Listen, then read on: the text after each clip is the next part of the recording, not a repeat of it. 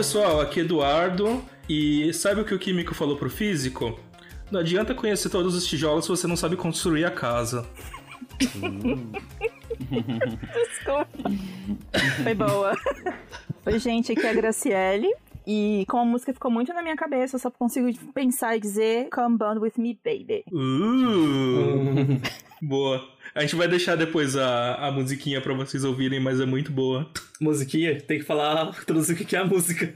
É verdade, mas a gente fala isso na, na introdução do episódio. É, Oi pessoal, aqui é o Ítalo, e se eu estivesse na Grécia Antiga eu falaria que nós somos feitos dos quatro elementos, e não de átomos. Eu tenho muito fogo. Desculpa, gente. Ah, eu sou que é Eu sou mais às vezes, viu? Fiquei molhado. Ai, meu Deus, já começou. Ah, e aí, galera, tudo bom? Aqui é o Rodrigo. E eu queria saber se vocês sabem qual que é a fórmula química da água benta. Gente, é o H2O, tá bom? Fiquem com essa hoje.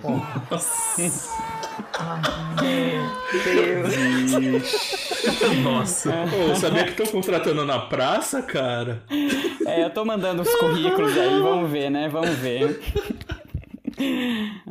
Fala pessoal, a gente está reunido aqui para mais um episódio e como vocês perceberam, tem uma voz nova aqui, que é a nossa convidada, porque a gente vai falar alguma coisa que tá na barreira entre a física e uma outra área da ciência. Então a gente vai discutir um pouco hoje sobre estruturas da matéria, né? Então a gente tem nossa convidada aqui, a Graciele. Dá um oi, Gra. Oi, oi.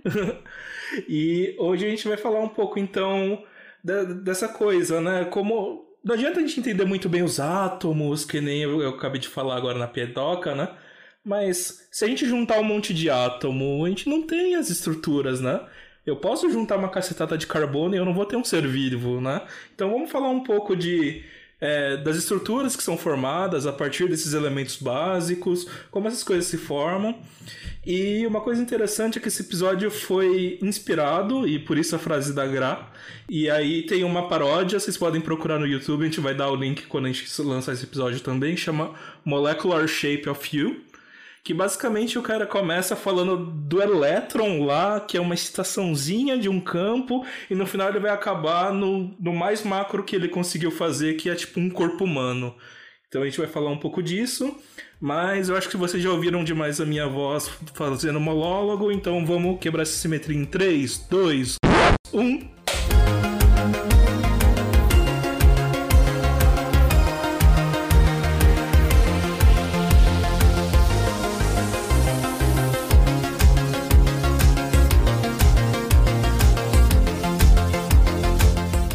Nós temos uma nova voz aqui, a gente precisa conhecer um pouco melhor, né?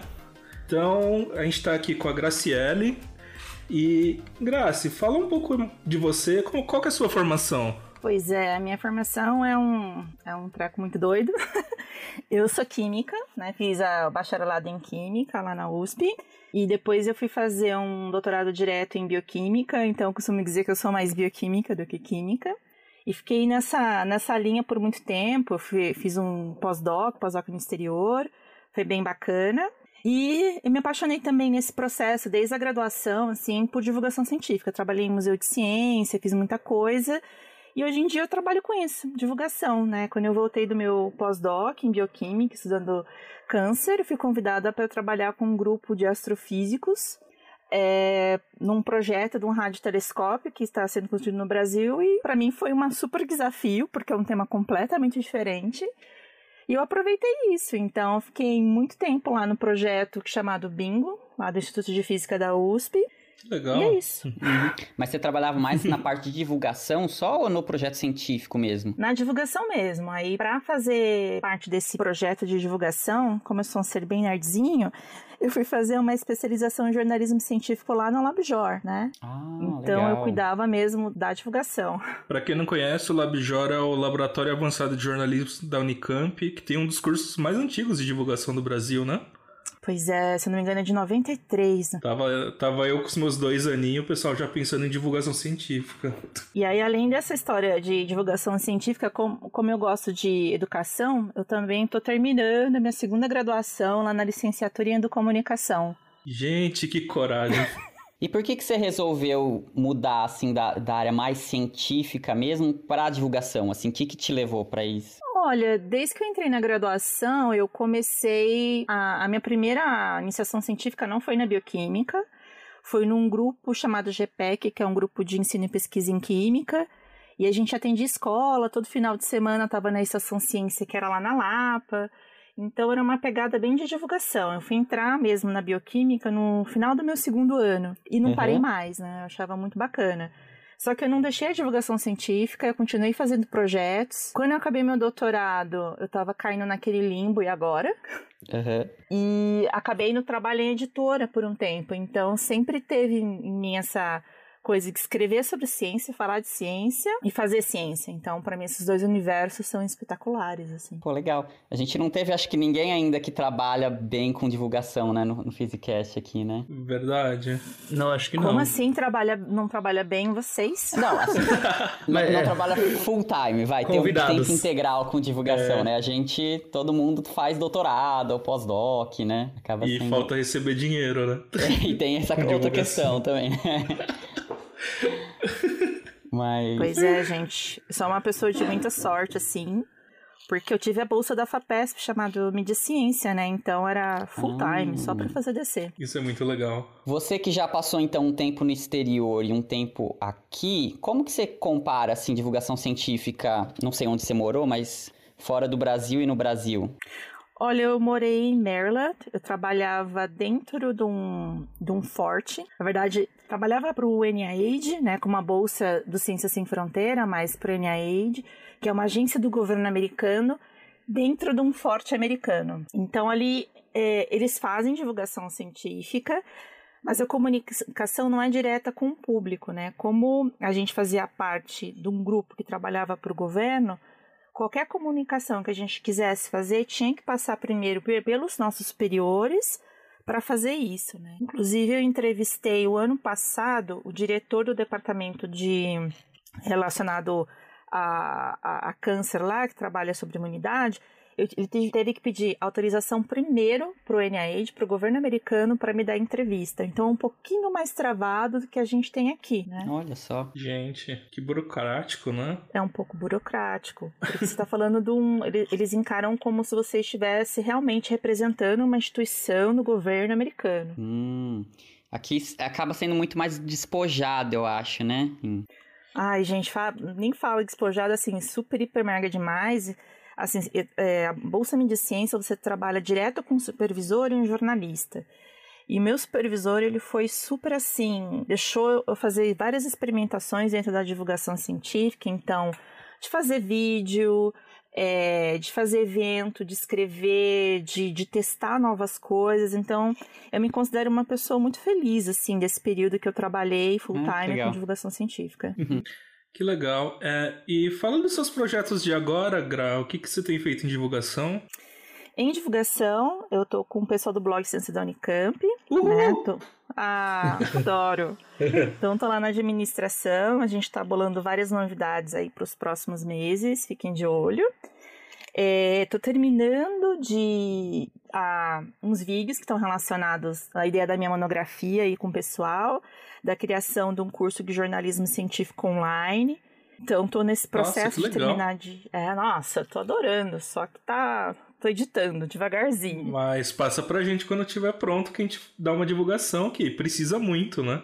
Uhul, pode deixar, valeu. Que a gente muito dá tiro no escuro, de repente tá errando onde todo mundo já sabe que dá errado, né?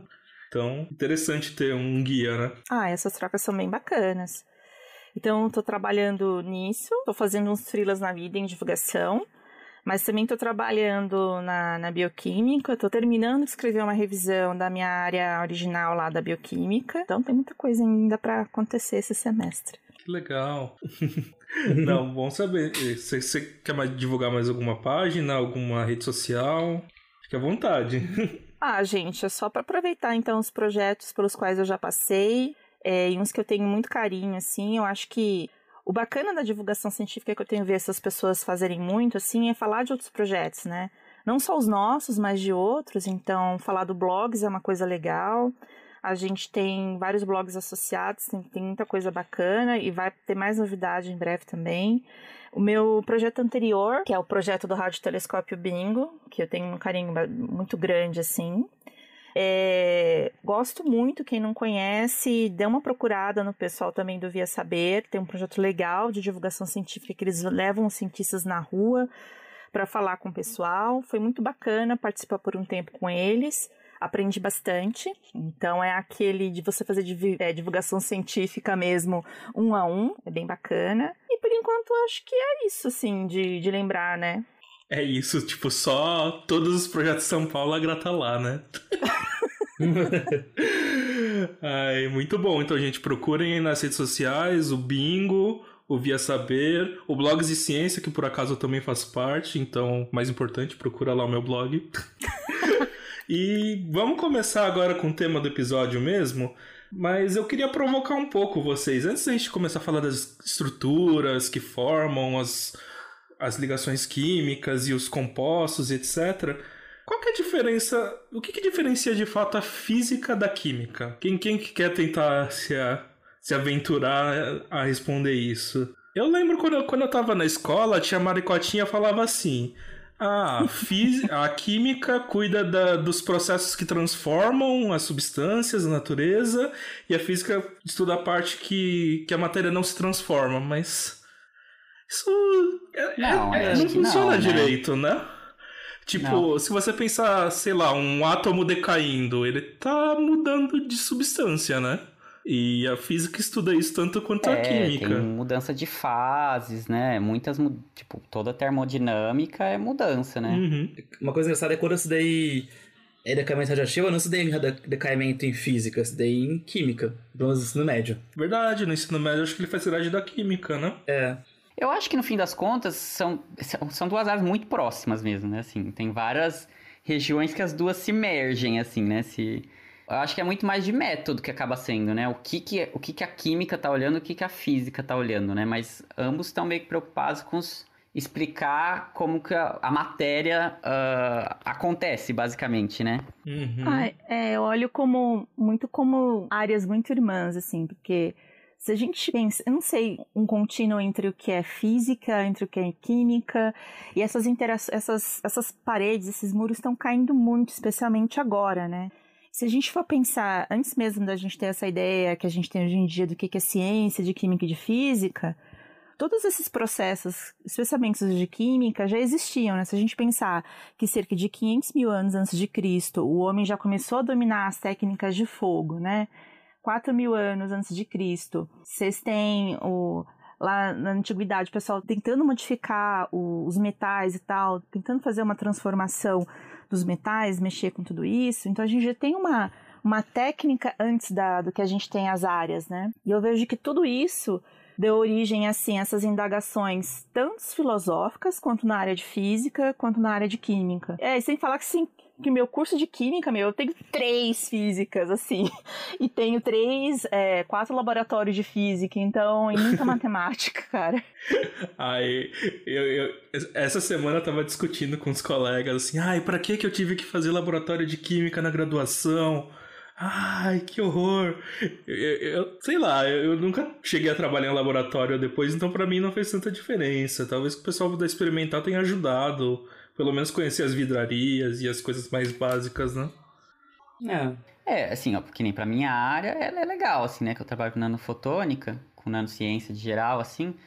Tem muita, muita química envolvida. Nossa, assim, vire... eu tô sempre fervendo uns ácidos sulfúricos lá, tá ligado? Se a gente fica zoando, eu fico, eu fico ah, é mais um, um dia banal aqui, né? Eu tô aqui fervendo ácido sulfúrico, né? É muito parte da rotina nossa, assim. Então tem muita química, né? Apesar de eu ser, fi, assim, ser engenheiro físico, faço física, né? Me considero fazer física, mas, mas muito do que, dos processos que envolvem o meu, meu trabalho a gente chamaria de química, né? No dia a dia. Então eu acho que acaba. É, realmente são duas áreas que, que muda muito pouco de uma para outra, né? É uma questão mais de quais são os problemas que cada uma delas está olhando, né? Acho que a química tem essa coisa mais de olhar para realmente é, principalmente interação entre átomos e moléculas, né? Então, e como se formar compostos, esse tipo de, de interação, né? E aí a física acho que acaba é, lidando com algumas coisas mais gerais, assim, né? Os princípios da matéria, é, algo menor que o átomo, ou, ou, coisas muito grandes como o universo, né? Buracos negros. Mas tem várias regiões que as duas são a mesma coisa, basicamente, né? É, eu, eu acredito assim, eu tô meio que colocando a interpretação minha, né? Mas me parece muito que é uma questão de abordagem, né? Normalmente o físico começa o problema de baixo para cima, né? Então ele vai querer descrever, ah, tá, eu tenho um próton e um elétron girando, aí isso é um hidrogênio. Aí se ele for fazer uma ligação, tem que descrever cada um dos corpos, descrever a ligação química. Então, de primeiros princípios a gente tenta ir para cima. E aí você tem um problema que, sei lá, um átomo de hélio já é a coisa mais complicada do mundo para física, né? E aí os químicos normalmente, é. eu acredito que eles olham de cima para baixo, né? Então eles olham, sei lá, como que as reações acontecem, como que tem padrões ali de transformação e aí acabam derivando consequências mais para baixo, né? E a gente acaba se encontrando nessa parte que seria a ciência molecular, né? Então os físicos conseguem muito bem trabalhar com a parte de uh, partículas elementares, átomos, molécula, a gente já começa a se perder muito, né? E os físicos e os químicos começam lá das moléculas, mas eles também começam, conseguem trabalhar na parte atômica e talvez até na parte de partículas, né? Não sei se vocês concordam comigo. É, eu acho que faz bastante sentido, é. É, faz até mesmo pelo, se a gente for pensar mesmo o surgimento da química moderna, né? Vai um pouquinho nessa linha, né? Porque a gente tem então toda uma técnica, depois a gente passa pela alquimia, essas tentativas de deles extraírem coisas e fazerem experimentos para purificar coisas, até que a gente chega lá em Descartes e depois, que pulo, né, mas enfim, e a gente tem Lavoisier, e aí começa a ter uma, uma química mais moderna, uma prática muito mais baseada na, na determinação das coisas, então tem uma pegada muito experimental, que nem o Eduardo falou, assim, né, dentro da química, né? É, isso é verdade, que é uma coisa já diferente na física, né? Eu não sei se tem muitos químicos teóricos, tem, né? Mas eu acho que na física é bem mais clara essa divisão, né? Assim, temos físicos teóricos, um monte, e físicos experimentais, né? É, eu acho que também é uma questão do caminho, né? Os químicos foram de experimental para teórico, e físico era muito mais teórico que foi para experimental. É, será? É, a gente tem hum. vários químicos teóricos lá na, no meu instituto de origem, na minha, na minha casa, que eu vivia mais lá do que na minha, na minha própria casa. Mas eu acho que é uma, é uma pegada mesmo de olhar para estruturas maiores, entender como está a reatividade das coisas, como as moléculas interagem, pensar em novos desenhos de, de interação, de drogas. Eu acho que é um caminho um pouco diferente da, da física teórica. Mas de qualquer jeito, é bom que a gente tenha pessoas que pensem de, das mais diversas formas, abordando o mesmo problema, né? Porque só assim a gente acaba avançando a ciência, né? Que nem eu falei agora há pouco aqui, até o Rodrigo deu uma risada que o átomo de hidrogênio de hélio já é muito complicado pra gente. É mesmo. Se colocar um, um átomo de hélio na prova de um aluno de graduação de física lá em mecânica quântica, ele vai xingar. Mas ele vai xingar, tipo, todas as suas gerações. E assim, eu acredito que pros químicos, ah, é hélio, beleza. Que é até um gás nobre, beleza, então fácil.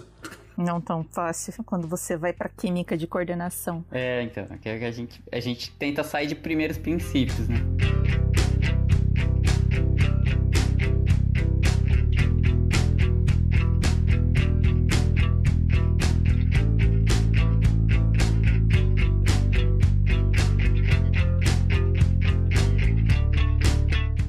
Você trouxe umas estatísticas aqui pra gente, né, o Rodrigo? Você quer falar um pouquinho disso? Eu queria só falar isso um pouquinho mais de, de carreira, assim, né? De tipo. Bom, um dado aqui que eu achei que eu achei interessante compartilhar é dos Estados Unidos, mas acho que deve transferir de forma parecida para o Brasil e para outros lugares também, né? É que de acordo com uh, acho que o Ministério do Trabalho dos Estados Unidos, existem cerca de 80 mil químicos trabalhando lá e 17 mil físicos. Isso em 2010, o, o dado é um pouco antigo, mas é, então você vê que tem quatro vezes mais químico, né? E além disso, tem também 21 mil professores de química e 13 mil professores de física. Aí a diferença já não é tão grande nos professores, né? E aí isso tem muito a ver com o fato realmente da, da química ser bem mais aplicada no dia a dia, né? Então você tem uma indústrias que vivem disso, né? Vivem de usar processos químicos e produzir novos compostos para outra, outras indústrias ou para vender diretamente ao consumidor, né? Agora, a física não necessariamente tem uma conexão tão direta, assim, ela é mais indireta em geral por, por meio de engenharias ou de indústria eletrônica, né? Então acaba sendo uma. Tem, a, os químicos têm uma conexão muito mais próxima com o mercado de trabalho, de forma geral, né? Fora da academia, né? Mas será que isso não é roubar um pouco? Porque a gente está falando que todos os engenheiros químicos são químicos, mas os outros engenheiros não são físicos? Pois é.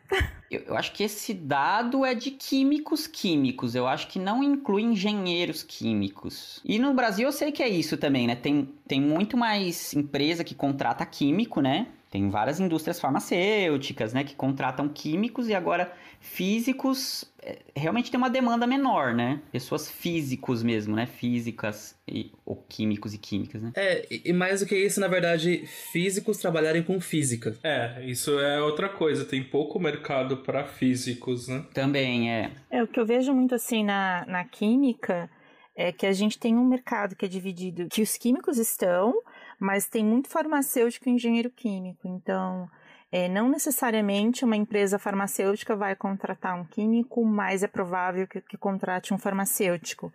Então a gente está é, então a gente tá bem espalhado dentro desse, desse sistema, né? Ah, interessante. E dá para perceber, né, que assim tem essa pegada mais multiespecialista, né? Como a química é muito grande, né?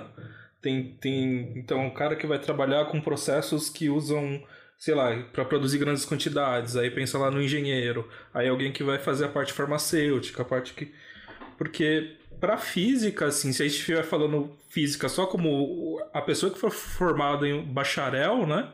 está pensando muito em desenvolver coisas, né? Pesquisa básica, né? A gente não está falando, por exemplo, sei lá, o engenheiro eletricista é um físico, ou um engenheiro mecânico é um físico, apesar de eles estarem usando coisas que foram produzidas pela física um bom tempo atrás, né? Uhum. É, e não sei se vocês já viram, tem uma, umas novas graduações que eu acho fantástica, chamada Engenharia Física.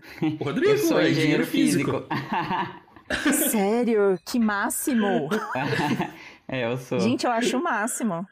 É, eu gosto também. Obrigado pelo elogio gratuito. Não, mas você tá fazendo o que da vida mesmo agora? Eu faço doutorado na Holanda, mas na física mesmo. Na física aplicada, né? Mas é na. Mas, enfim, vida acadêmica, né? E, mas tem um pezinho na engenharia. Não, pois é, falta muito fi, é, engenheiro físico, assim. É, como eu vim desse projeto que trabalha com radiotelescópio, eles precisam muito desses, desses engenheiros que entendam muito de física para projetar mesmo, né? Ah, é Telescópios verdade. e radiotelescópios, coisas novas, né? Então, a área É, que tá o super Sirius, assim, por mim. exemplo, não sei se você conhece o Sirius, né? O novo acelerador de partículas lá em, em lá no campo, Sirius Black? né? Bom, só, enfim. Amo aquele lugar. E, nossa, eles tiveram, acho que foi a maior demanda de engenheiros físicos do Brasil, assim, né? Porque era exatamente o que eles precisavam, né? Alguém que, que entende de processos engen de engenharia também, assim, né? De saber falar, olha, eu quero fazer uma coisa barata e funcional, mas que não esqueça das equações de física por trás, né? Para fazer o, o, o seu elétron circular na velocidade necessária, né? Enfim.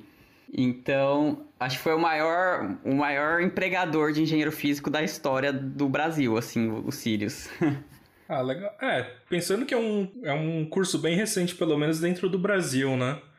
Eu, eu lembro que até pouco tempo não existia um CREA específico para engenheiro físico, né? É, Não sei se agora já se tem isso. olha, se eu te falar que eu não tenho certeza, eu vou passar vergonha, né? Mas eu não tenho certeza se tem CREA, não. Eu lembro que quando. Ah, para quem não sabe, o CREA é o Conselho Regional de Engenharia e, e Agronomia, que regula os, os engenheiros, né? Então você você faz parte desse conselho quando você é engenheiro.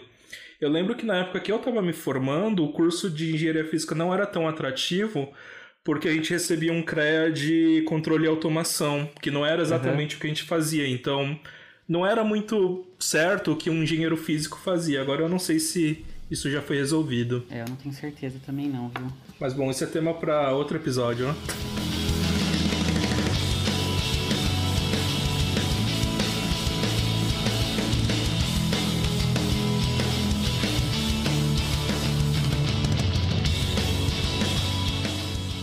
Bom, então, a, a filosofou bastante, ficou falando bastante sobre a diferença química e física, mas o tema desse episódio, na verdade, é como as coisas são formadas, como as estruturas são formadas. E acho que trouxe uma pessoa da química também, porque essa resposta é meio difícil É, de dizer só com física.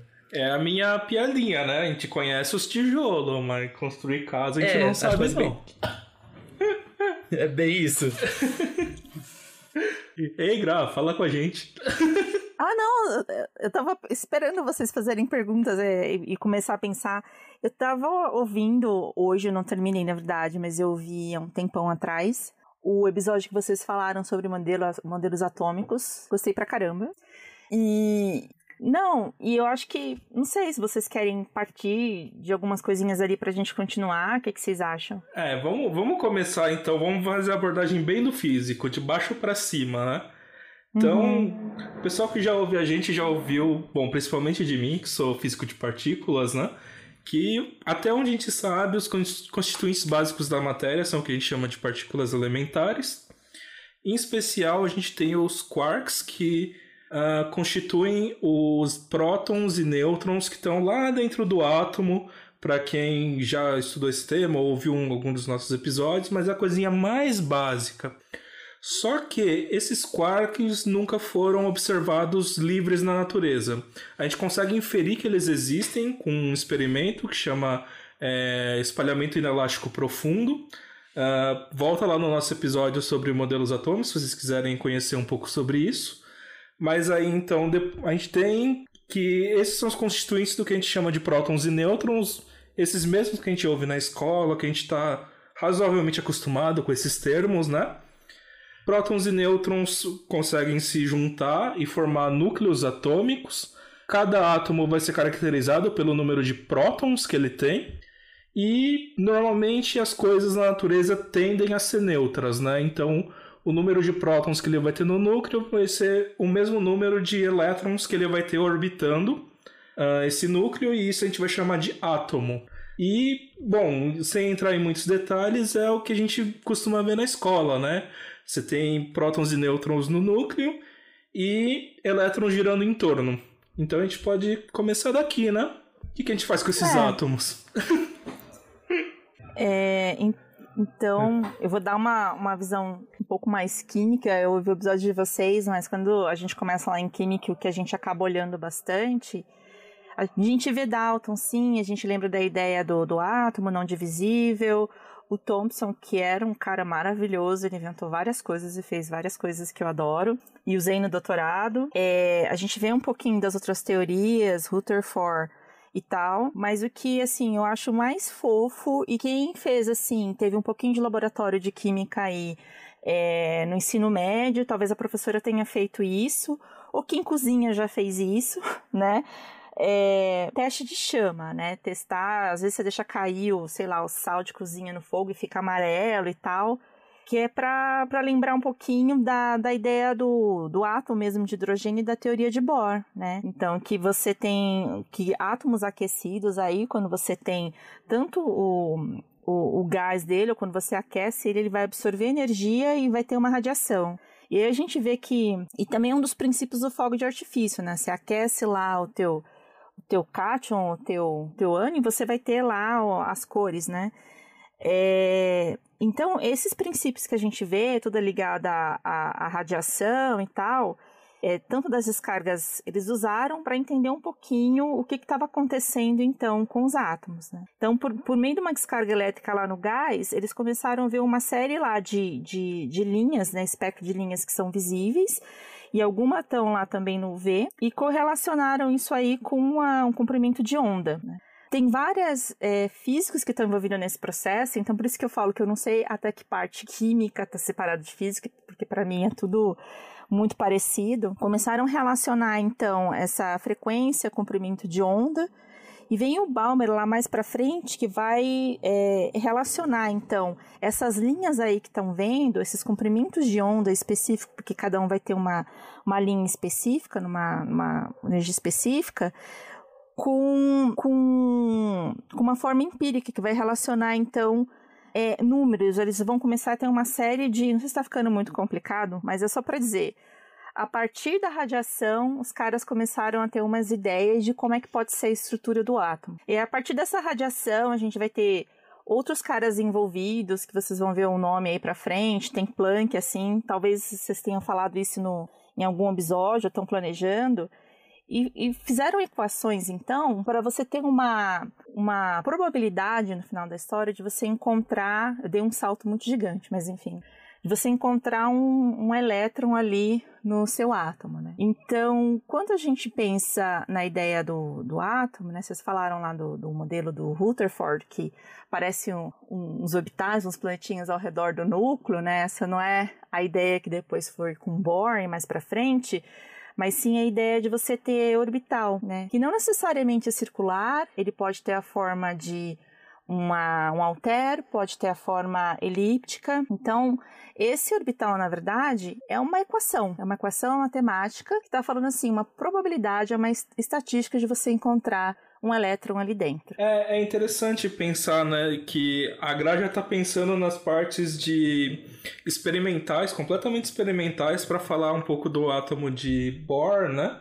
E dá pra você ver, né? A gente tá falando da mesma coisa, mas parte de coisas diferentes, né? Eu nem tava pensando em teste de chama e coisas desse tipo. Mas é bastante interessante, né? Isso daí é, é uma área, né, que eu não, não sei falar exatamente se é da física ou da química, que chama espectroscopia.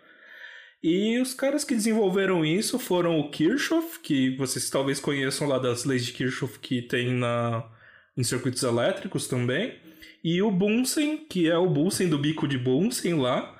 Inclusive, esse aparelho foi desenvolvido né, para esses estudos de esquentar é, alguns elementos e ver o que acontece. Né? Eles precisavam de uma chama mais consistente e acabou gerando o que a gente conhece hoje como bico de Bunsen, não é? É isso ou eu tô enganado? Não, isso aí mesmo. É. uhum. É, eu ia falar disso mesmo, né? Como eu ia puxar justamente para isso da espectroscopia, né? que eu acho que esse é, é um, um, experimento, bom, não um experimento em si, mas é uma, um, um, conjunto de gente que foi começando a ver que dá para indiretamente se inferir o que, que, do que é feito aquele material que você está pondo lá no, na chama, né? Ou seja, você consegue ver qual que é a cor que está saindo de lá, que é por isso que chama espectroscopia, né? Que a gente vai olhar para o espectro da cor que está saindo, né?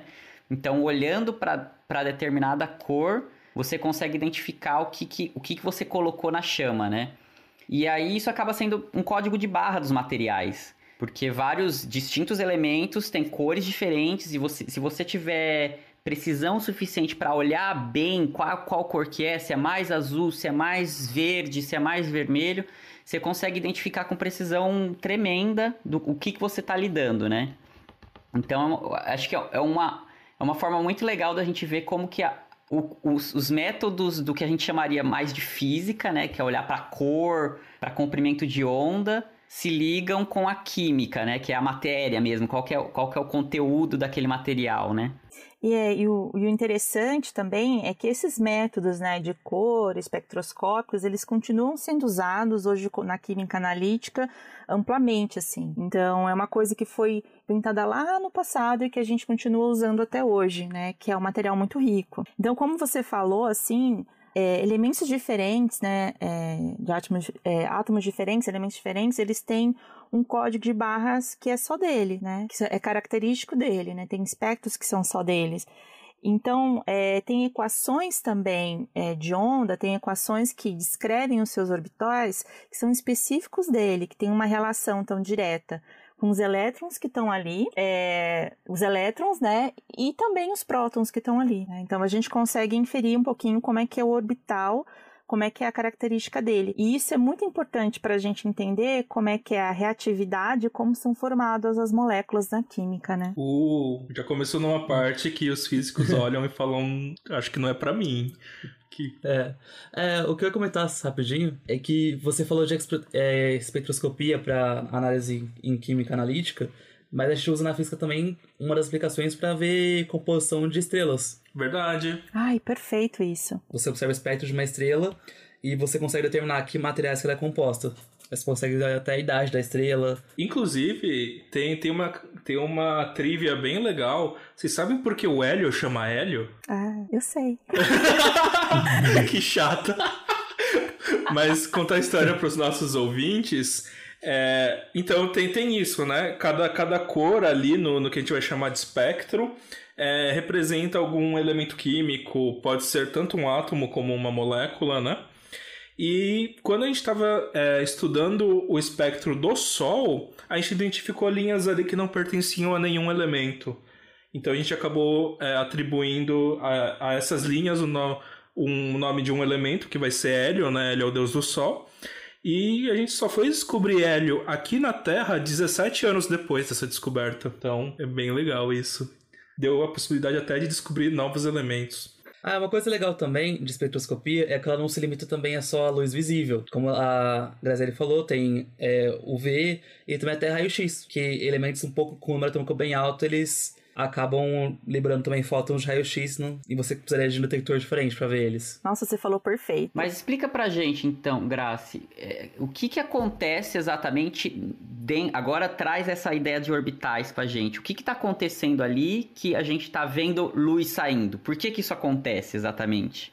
Luz saindo. Então, quando a gente pensa na ideia do orbital, né? A gente tá. Ah, luz saindo quando você faz o teste de chama. Isso. Você pega lá um, um cristalzinho de um. que tem um cátion qualquer, coloca lá no fogo, ele vai sair uma luz dali, né? O que acontece é que você está fornecendo energia ali para aquele sistema, né? Para aquele átomo. Então, o elétron que ele está ali, ele vai absorver a, aquela energia. Então, ele vai para um, um estado mais excitado. E quando ele volta, ele emite aquela energia, né? Porque ele está devolvendo então na forma de luz. É isso que a gente vê. Uhum. E aí, dependendo do, do estado que ele está, né? Que o, que o elétron estava originalmente e que vai estar tá no final, a gente tem uma diferença de energia diferente, né? E é isso que gera distintas cores, certo? Isso aí, perfeito. Por isso que a gente tem diferentes cátions, então, quando a gente tem lá os fogos de artifício, a composição deles é diferente, a gente tem diferentes cores, né?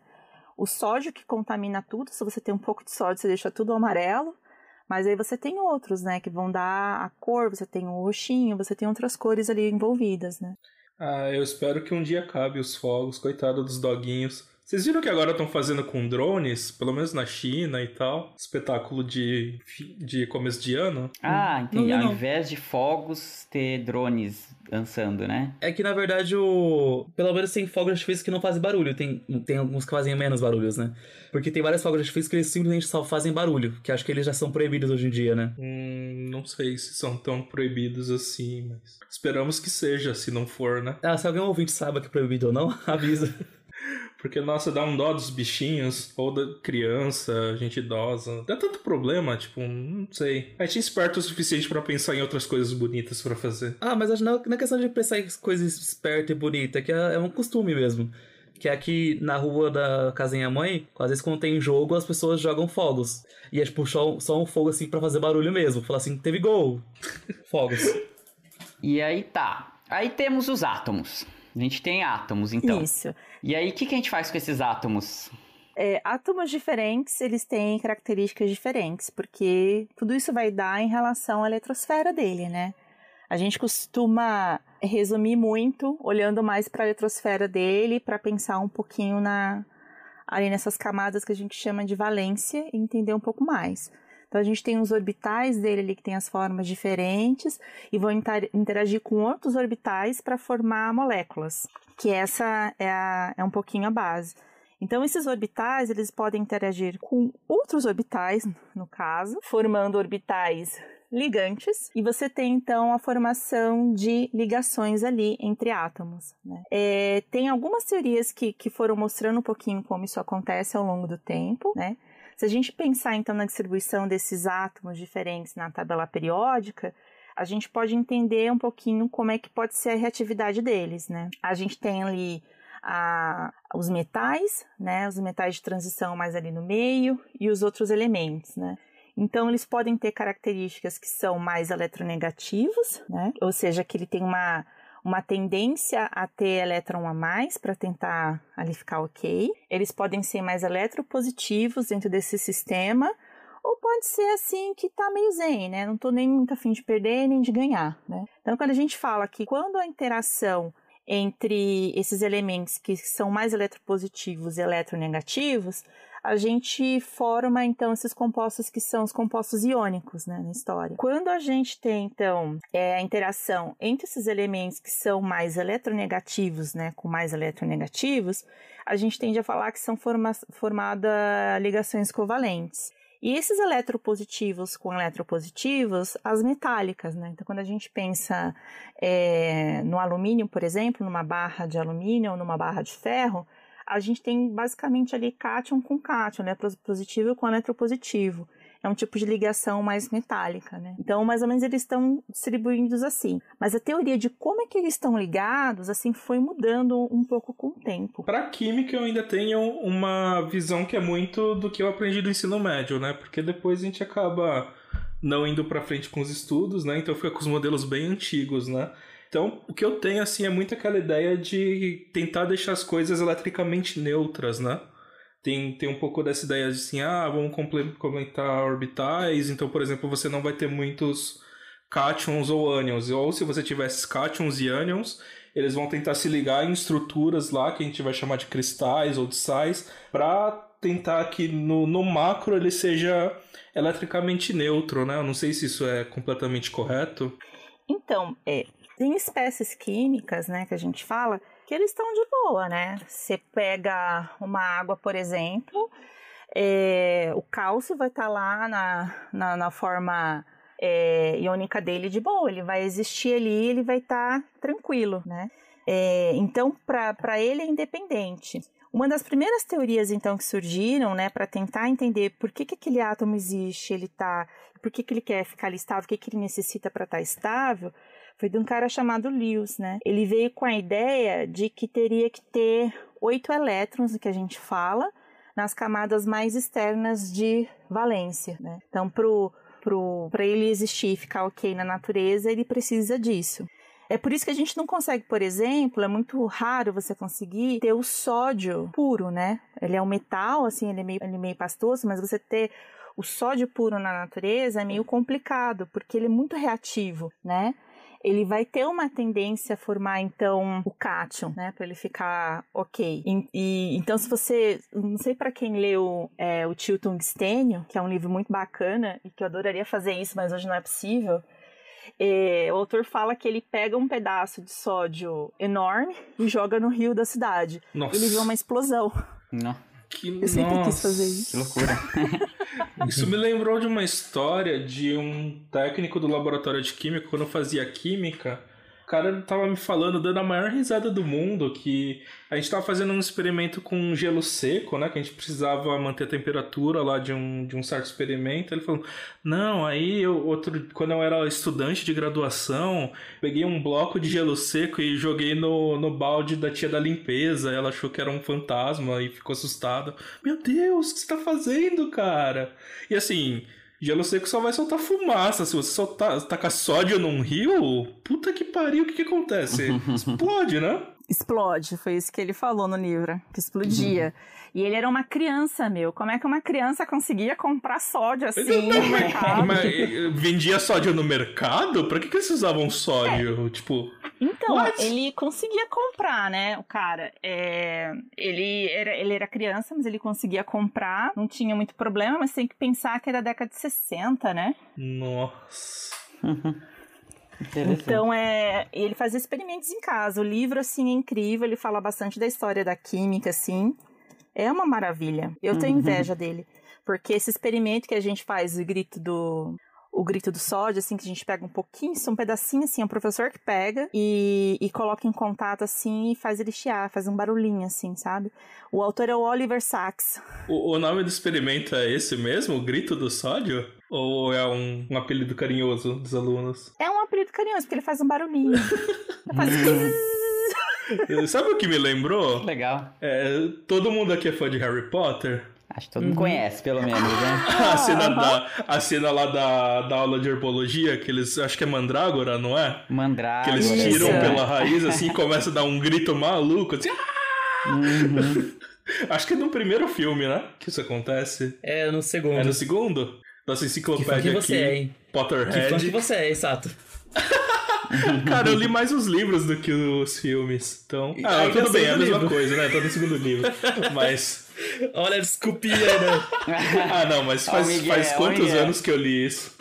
É que, o- assim, o, tem, tem o fã que leu a série e tem o fã ítalo que fica seguindo a, o Pottermore e a J.K. Rowling, né? Outra coisa. Ah, eu não, eu não sigo o Pottermore, que eu, eu não sigo nem a Pottermore nem a J.K. Rowling, porque eu não... Eu acho que esse negócio... O Pottermore pra mim é tipo assim, ela tentando consertar os errinhos dela, eu Mas não gosto. você não quer saber 10 anos depois que o Dumbledore era gay? Não é super importante? Eu queria saber se fosse no, se tivesse no livro. É, se tivesse no livro, assim, se esse fato é importante, por que você não coloca na porra do livro, né? E a gente começou a devagar de novo. É verdade. Desculpa, gente, eles- eu tenho raiva da J.K. Rowling. Não pelos livros, é porque ela continua aumentando o universo fora dos livros. Escreve outro livro! Calma, daqui a pouco a gente vai vai falar de animais fantásticos e você vai explodir.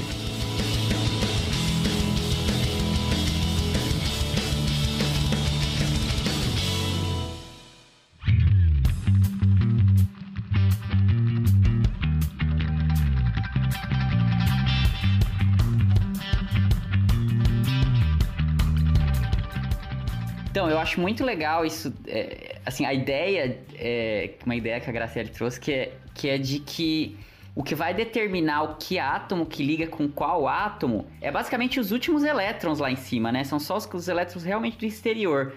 O, o, o núcleo em si não tem papel nenhum, né? Me corrige se eu tiver errado, mas acaba não tendo papel nenhum e mesmo os, se, para átomos maiores, né? Os primeiros elétrons também não, não influenciam muito, né? Então parece que é basicamente uma bolinha e você só tá contando as coisas que estão ali fora, né? Pra ver o que, que interage com o que. Tá certo isso, né, Graça? É, mas assim, se a gente for pensar, tem uma conexão, né? Porque o, o número de elétrons tem uma relação direta com o número de, de prótons que a gente tem lá no núcleo, né? Então, de uma certa Aham. forma, eles estão ligados, né, nesse processo. Certo, certo. Mas, assim, para as reações mesmo, o químico olha mesmo para a eletrosfera, ele Aham. vai olhar para os átomos que estão lá de valência para entender como é que eles estão reagindo. E aí tem uma, uma, uma crítica que a, que a música do Molecular Shapes of You fala, que é logo da, daquele inicinho lá, que ele fala que um pontinho ele não dá para você é, falar o que está acontecendo ali na ligação. Vocês lembram disso? Sim, sim. Acho que é a primeira fase, não é? Acho que é a primeira A dot fase. is É in the porque... best way to say how electrons come and go. Isso! Só pra vocês aqui Tá. no Physicast, uma palhinha minha cantando. Isso nunca vai acontecer na vida real. É porque isso, né? Se você pensa na, na estrutura de Lewis, é aquela estrutura que você vai ver aí na, quando você estiver no ensino médio, que são a representação dos pontinhos. Então, você usa os pontinhos para indicar os elétrons que estão na camada de valência e os que são compartilhados ali nas ligações, né? Só que isso não vai valer para todo mundo, né? Porque você não vai conseguir inferir, por exemplo, onde está o. como é que está sendo compartilhado o elétron lá do benzeno ou você não vai conseguir saber direitinho o que está acontecendo com o elétron do, do CO3 né, que é o, o, o carbonato. Você não, vai, você não vai entender o que está acontecendo ali, porque esse elétron ele não está num lugar, local só, ele está meio que ali compartilhado entre aquelas ligações. E aí você tem que ir para a teoria de orbital para entender o que está acontecendo ali. Não é só um pontinho que vai te falar o que está acontecendo, entendeu?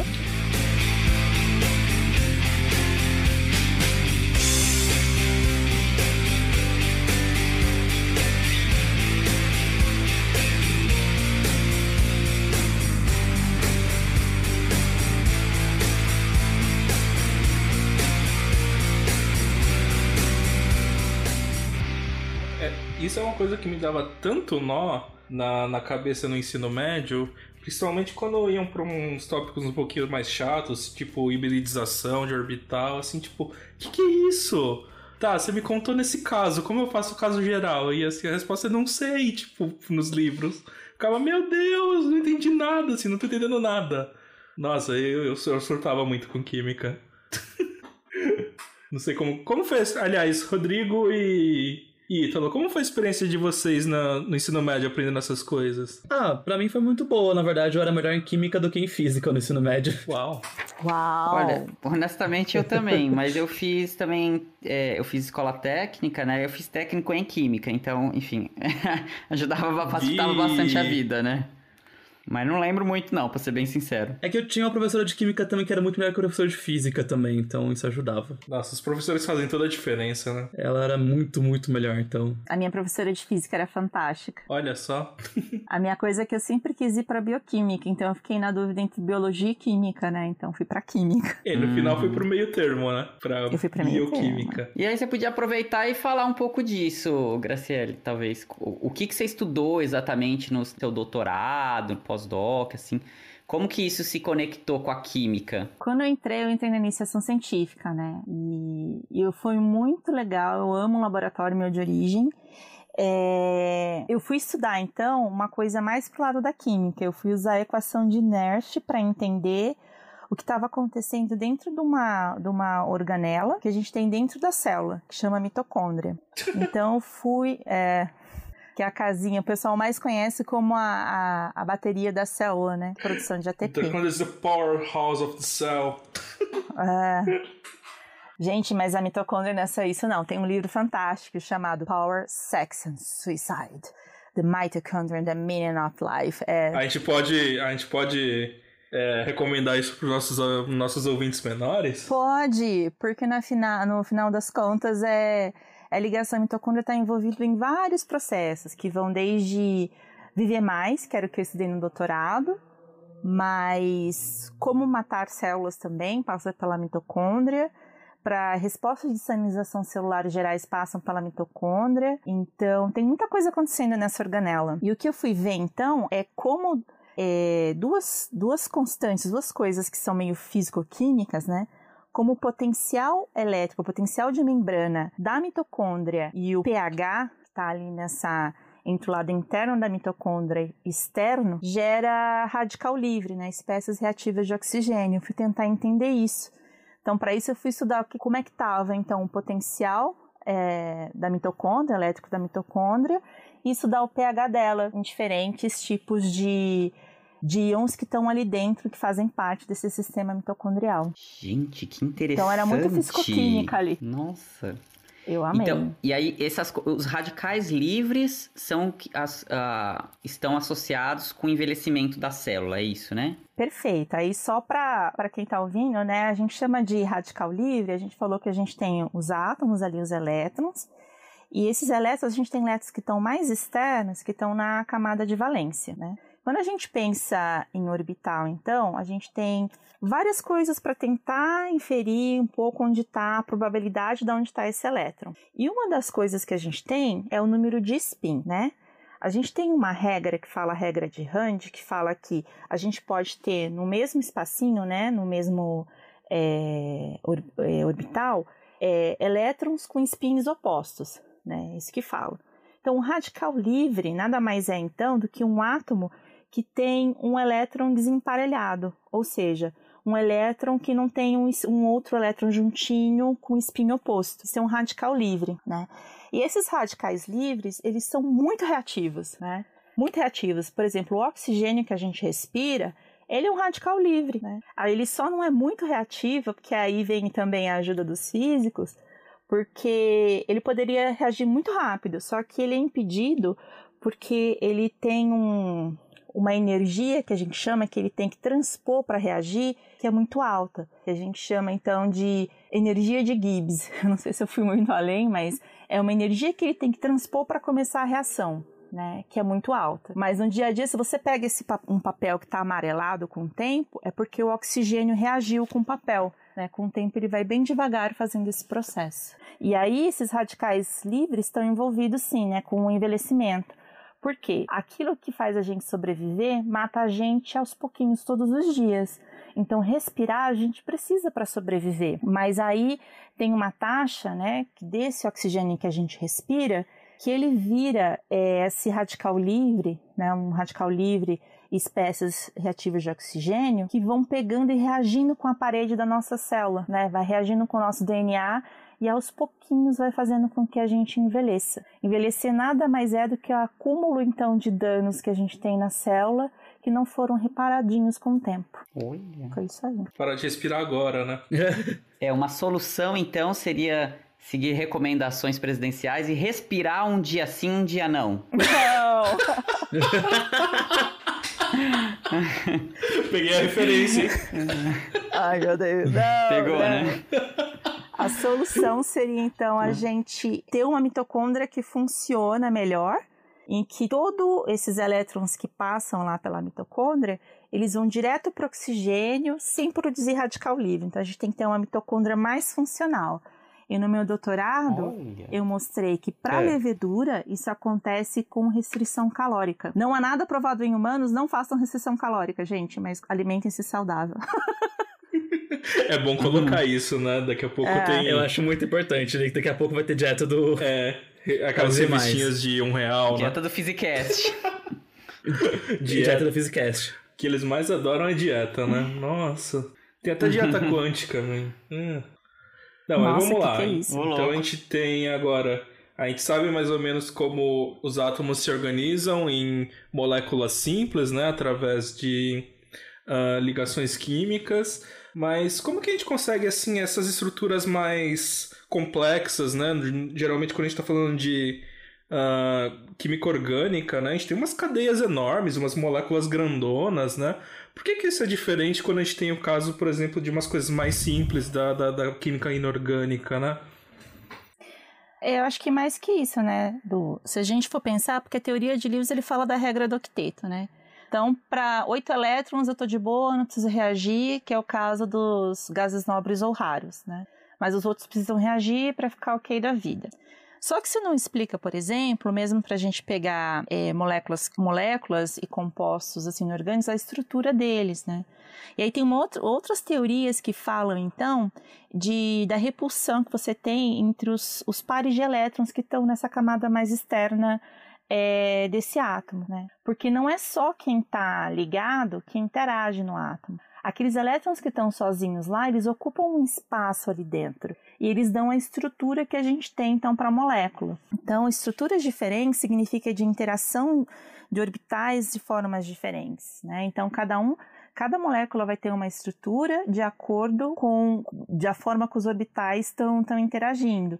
Então a gente tem a estrutura que é tetraédrica, a gente tem estrutura então que é planar, a, e a gente tem vários tipos de estrutura então que são de acordo com os orbitais. E aí quando a gente parte para as moléculas orgânicas, a gente que são umas estruturas é, umas ligações mais é, complexas com mais átomos nisso daí, né? Eu não sei, para mim, é, quando a gente pensa em molécula orgânica, para mim é um pouco bizarro no início, apesar da gente ter uma disciplina chamada química orgânica. Tudo vem de uma história que antigamente se acreditava que, que a gente não conseguiria criar em laboratório estruturas que estão presentes em organismos vivos, né? Como a amônia seria um exemplo. Caramba. É, é, não, eles não acreditavam. Isso aqui é época, que- mais ou menos? Você tem uma noção? Isso aqui é época mais ou menos. Eu acho que se a gente for fazer uma, uma estrutura para entender o nascimento da bioquímica também. Ai, deixa eu lembrar. Joga no Wikipedia aí. Não, é, vou lembrar aqui mais ou menos. A gente tem então a ideia dos, das enzimas e catalisadores. Então, para entender esse processo, acho que 1700 para cá é que as histórias, a história começou a ficar um pouco mais tranquila para tentar elucidar isso, né? É, a gente tinha, por exemplo, lá, ainda lá para a época de Pasteur, se a gente for pensar que é de 1800 e pouco, 1850, a ideia do vitalismo, né? Que a gente tinha reações que só poderiam ocorrer em organismos vivos. E ele quebrou isso mostrando um pouco como acontecia a fermentação. Eles começaram a entender mesmo como a fermentação funciona é, com ele e com Buchner, que foi lá mais ou menos para quase 1900, que ele pegou um extrato de levedura e viu que tinha alguma coisa ali que fazia é, a fermentação, né? Então foi um processo muito longo até a gente ter é, tudo isso solucionado, né? É, a enzimologia. É, né, gente? Ó, a, nesse momento tá correndo milhares de reações dentro de cada um de nós, assim. Ah, e a gente não pode parar. Parece aquelas histórias, né? Não, eu não quero nada, nenhum alimento com química. Pra mim, tudo orgânico, nada com química. Tipo, Uhum. como assim sem química? Tipo, ah. Nós somos reações químicas ambulantes, meu cara, Né? não tem como. Nossa, eu tenho uma, um dado interessante que você falou de amônia aqui, aí eu, eu entrei pra pesquisar que para produzir amônia do jeito que a gente faz hoje, é que imagino que deve ser o jeito mais eficiente que a gente consegue, mas é um processo que custa muita energia.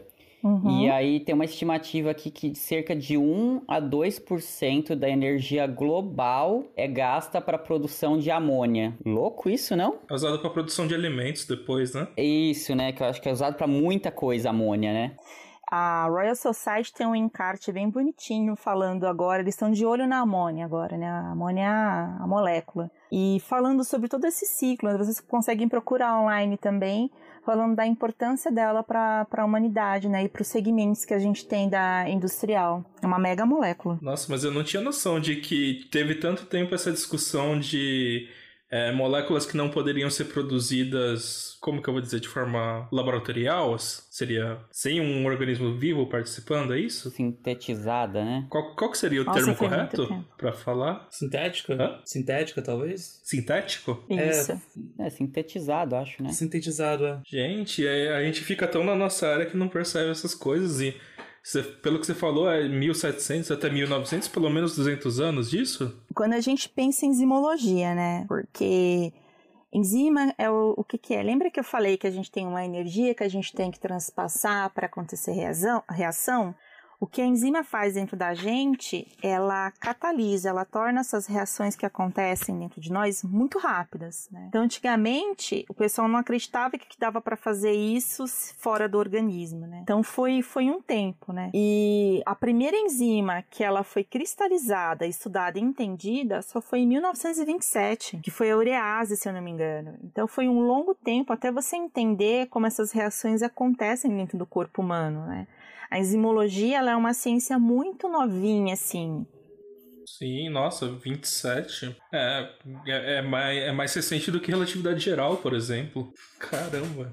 Então, ela é uma ciência muito novinha, mas já tem muita coisa a respeito, muita publicação. Ela cresceu muito, assim, nesse, nesse meio tempo, né? E, e aí, o bacana é que você falou também que não tem química, né? A gente tem a, a tabela periódica. Da tabela periódica, a gente pode contar que muitos elementos passam pela gente, né? É, 25 deles, cerca de 25 deles são essenciais. É, 19 deles são mais, assim, é, íons, né? Que a gente pensa. São na, não são de natureza não são é, de natureza inorgânica, desculpa. E aí, se você pensa em orgânica, que é carbono, nitrogênio, oxigênio, né? É, enxofre, eles são tidos como elementos orgânicos, né? E os outros são inorgânicos. Então, 25. Mas, digamos, os outros elementos da tabela periódica são muito importantes para a gente entender o que está acontecendo com uma pessoa. A gente pode fazer um screening, por exemplo, um teste numa, numa pessoa e ver que essa pessoa, por exemplo, tem chumbo ali a mais. A gente pode indicar a forma como essa pessoa está se alimentando, o que, que ela está tomando. Então, não necessariamente só esses 25 podem ser encontrados em uma pessoa. Né? A gente tem quase uma tabela periódica passando pela gente. Eu espero que não toda, porque alguns elementos são tóxicos, mas são coisas pra lá. gente pensar. Plutônio, né? Tipo, É, são coisas pra gente pensar. radônio. Radônio até que sim, né? Porque tem muito radônio no ar. É, nossa, é verdade, né? Ambientes fechados, né? É. Ventilem suas casas, abrem, abram as janelas. Mas é mais normal em, em Estados Unidos, que lugar que tem porão que fica realmente fechado. No Brasil isso não é um problema tão grande.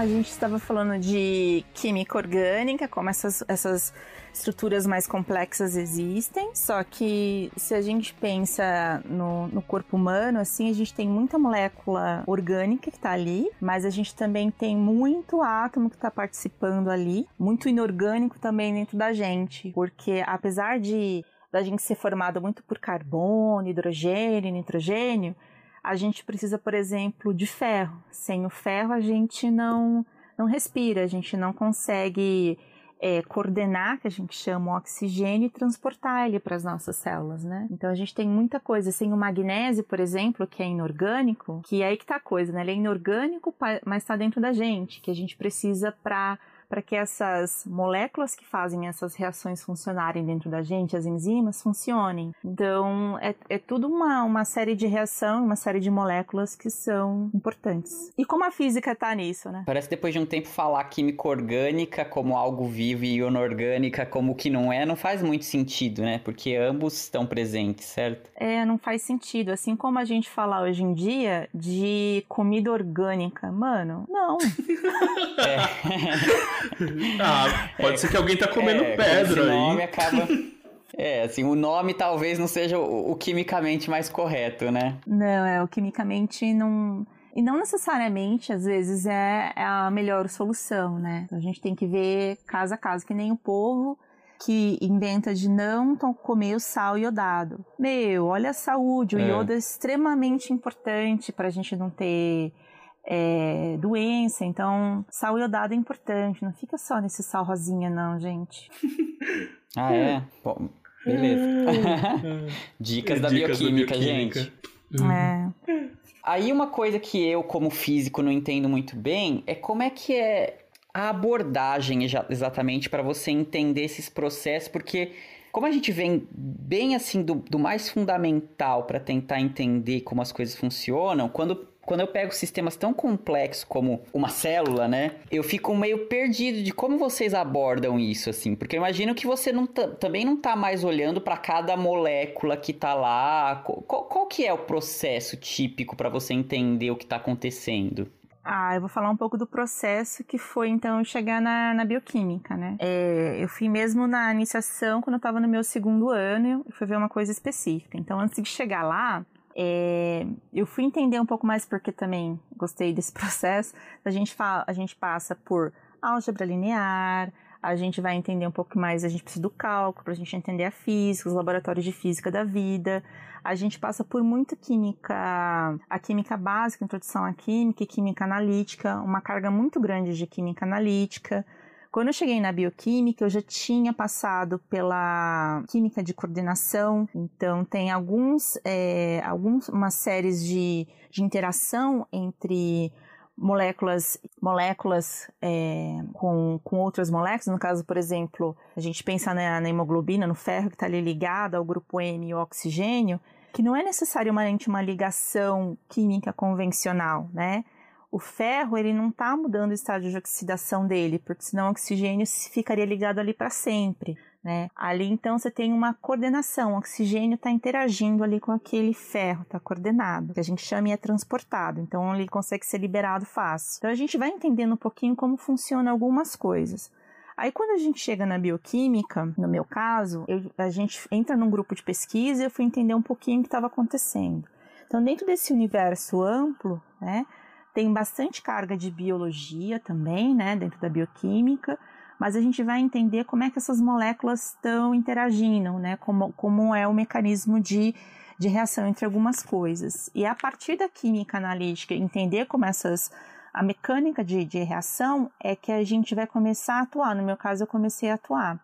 Então, é a partir de, de, outras coisas que as outras pessoas fizeram, a gente consegue também, a partir dos nossos experimentos, tentar inferir o que está acontecendo numa organela ou numa célula em geral. Né? Hum. Não sei se eu respondi. É, parece bem complicado, né? Assim, parece, parece que tem que ser muito. É, é, é tudo muito indireto no fim das contas, eu imagino, né? Muito mais do que a, a nossa abordagem, que eu vou lá, ligo um laser e vejo o espectro, né?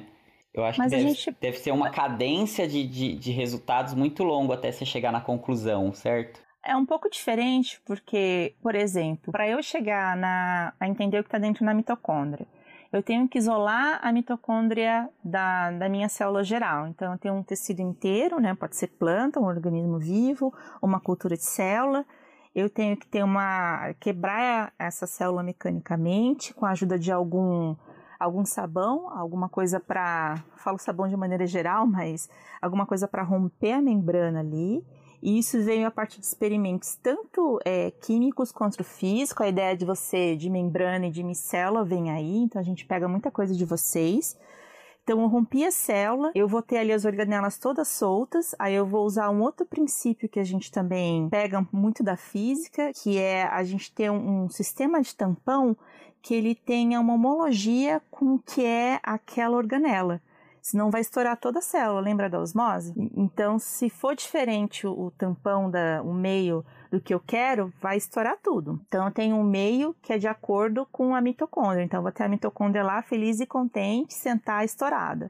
Aí, a partir dali, fica muito tranquilo, porque outras pessoas já fizeram parecidos, né? Coisa parecida. Aí, eu vou usar, então, um sistema, né? Para entender como é que é uma pensa gente numa numa bexiga, né? E pensa que essa bexiga ela é meio permeável a algumas coisas, né? Não a tudo, né? É, a, então a gente chama que essa bexiga ou essa coisa ela é semipermeável, né? A gente pensa na, na mitocôndria, ela também é semipermeável, então algumas coisas vão passar e outras coisas não vão passar. E a gente já tem uma ideia do que passa e o que não passa. Então a gente tem uma ideia também, assim, que o meio ele é adequado para a mitocôndria ficar ali dentro do sistema. Mas dentro da mitocôndria é diferente do que está fora. Então eu consigo estudar de acordo com o que eu adiciono naquele meio, ter uma ideia do que está acontecendo. Aí usa essas medidas que você já, já falou que usa, eu uso absorvância, eu uso várias coisas que vocês usam na física para fazer a minha análise, né? Mas isso aí tudo não foi de uma hora para outra, os caras foram vendo isso ao longo do tempo. Então, a gente tem estudos assim que a gente uhum. pega e vai entendendo aos pouquinhos, é uma construção ao longo é, do tempo, né? Mas nossa, para isolar o efeito, então tem que ter todo esse processo, né? Porque estudar tudo de uma vez não dá, né? É muita coisa, você não consegue inferir nada. Mas é interessante não. saber desses procedimentos, então, de romper a membrana e isolar a parte que você quer. Nossa, tem, tem, tem muito preparação nesses experimentos, né? Por exemplo, a gente também pega de vocês é, como a mitocôndria produz energia. Isso veio da física, né? A gente olha para a mitocôndria como um circuito. Ah, é? A gente chama, Olha. Olha. É, a gente pega tudo da física. A gente tem, tem uma. Foi só lá na década de 60, 1960, que eles foram entender como isso funciona. É bem recente hum, também. Rapaz, a gente fica uhum. impressionado, assim, porque. Tem muita física na química e na bioquímica, gente. É, eu acho bastante interessante.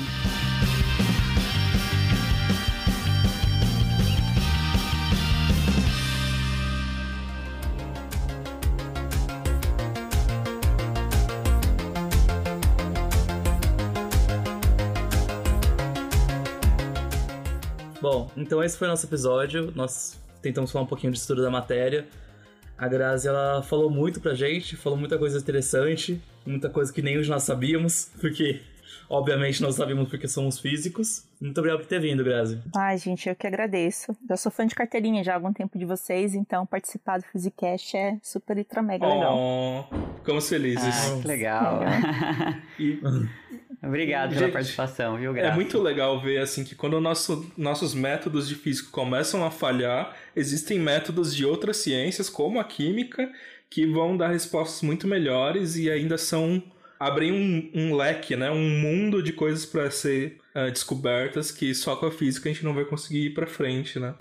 Uhum. Por isso que ciência trabalha junto, gente. Sim. Yes. E tal, talvez até derrubar um pouco essas barreiras, né? Porque a gente tá falando de muita coisa aqui que a gente nem sabe aonde é física, aonde é química. O importante é a gente descobrir como que a natureza funciona.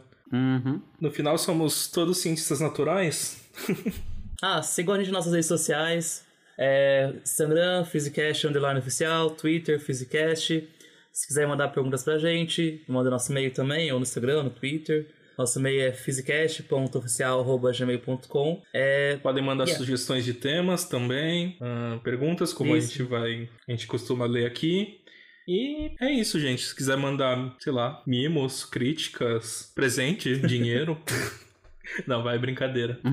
Mas, se quiserem falar com a gente, a gente tá aberto. Pode entrar nas redes sociais. É isso, gente. Espero que vocês tenham gostado.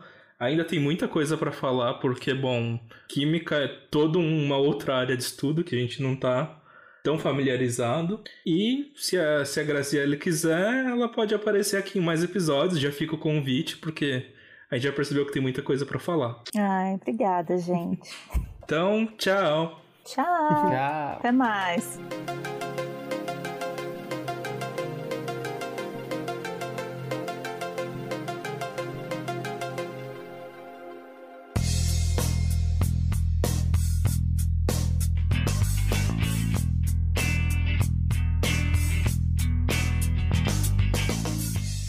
Então, gente, vamos trazer mais uma sessão de, da partícula mensageira aqui para vocês. Temos uma mensagem aqui do Victor.